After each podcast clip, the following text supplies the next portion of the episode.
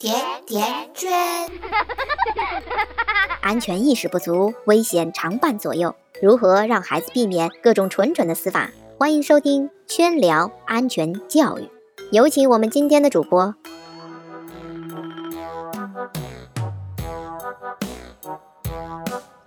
大家好，我是今天的主播静川，这里是甜甜圈伐木累。树上的苹果掉下来可以造就一个牛顿。高楼上的苹果砸下来可以毁掉两个家庭。今天圈圈就和你聊聊一个苹果引发的血案。就在上个月，一个宁静的午后，一个姥姥抱着三个月大的孙女凡凡下楼到附近溜达溜达。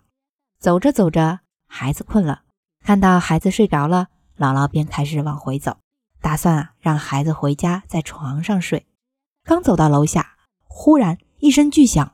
高空掉下来一个苹果，正好砸中了熟睡中的婴儿凡凡，苹果碎成了渣，凡凡头上当即鼓起了一个大包，怎么叫也叫不醒，立即送去了医院。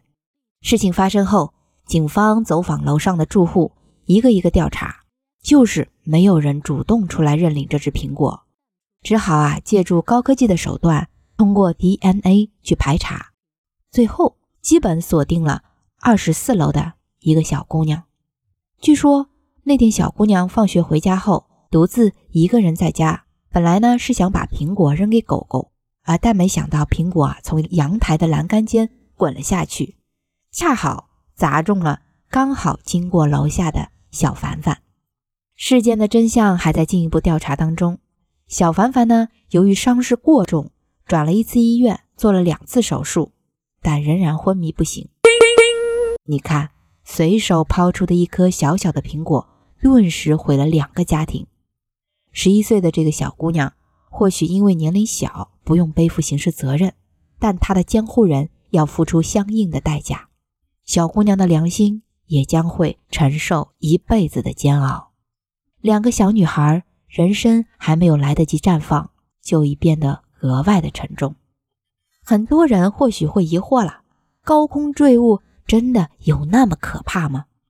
这里圈圈给你们科普一下啊，有人做了一个实验，一枚三十克重的鸡蛋从不同的高度落下，会造成什么样的后果呢？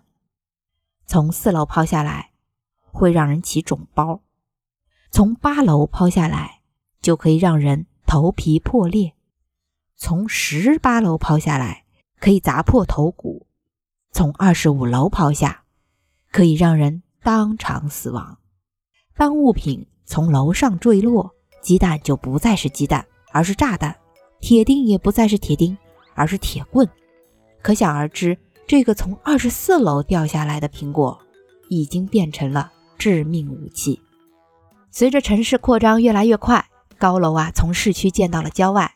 俗话说，林子大了，什么鸟都有；高楼多了，扔什么的都有。有扔生活垃圾的，我亲眼见过的就不少。平日里你们可以留意一下小区里的树，有的树上结的那可不是果子，而是沉甸甸的垃圾袋。还有往楼下倒剩饭剩菜的，还有比较普遍的就是扔烟头，潇洒一抛，烟头都没灭。这位朋友也不想想，万一引起火灾呢？也不怕把自家楼给烧了。还有扔啤酒瓶的，还有扔菜刀的。乖乖，夫妻俩吵架，拿着菜刀打斗，手一滑，刀飞出去了。嗯，还有更稀奇古怪的东西。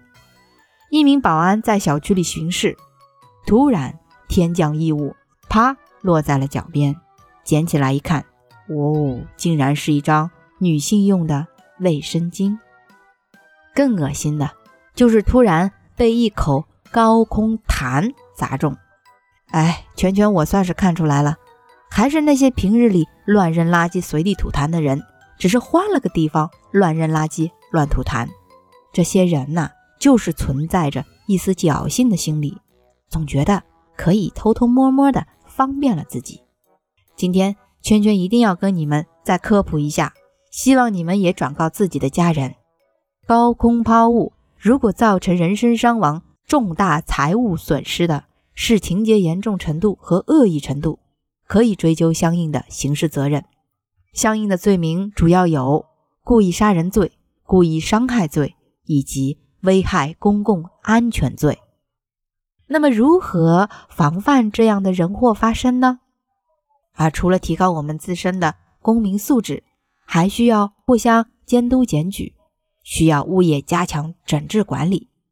圈圈了解到，目前啊已经有小区专门针对高空抛物，给每栋楼安装了一个从下往上拍的摄像头，既可以监控，又不会拍到用户的隐私，值得推广。亲爱的爸爸妈妈们，请你们以身作则，做一个文明的人，并把这份文明传递给家人，不要做那些买得起高楼大厦却用不起垃圾桶的原始人。圈圈再送大家十个字：垃圾不乱扔，出门戴个帽。最后，祝愿小凡凡能早日恢复意识，强健自己另一半大脑。关注微信公众号“甜甜圈伐木累”，回复“高空坠物”“高空坠物”四个字，可以查看本期文字版内容。感谢您的收听，感谢您的转发分享，我们下期再见。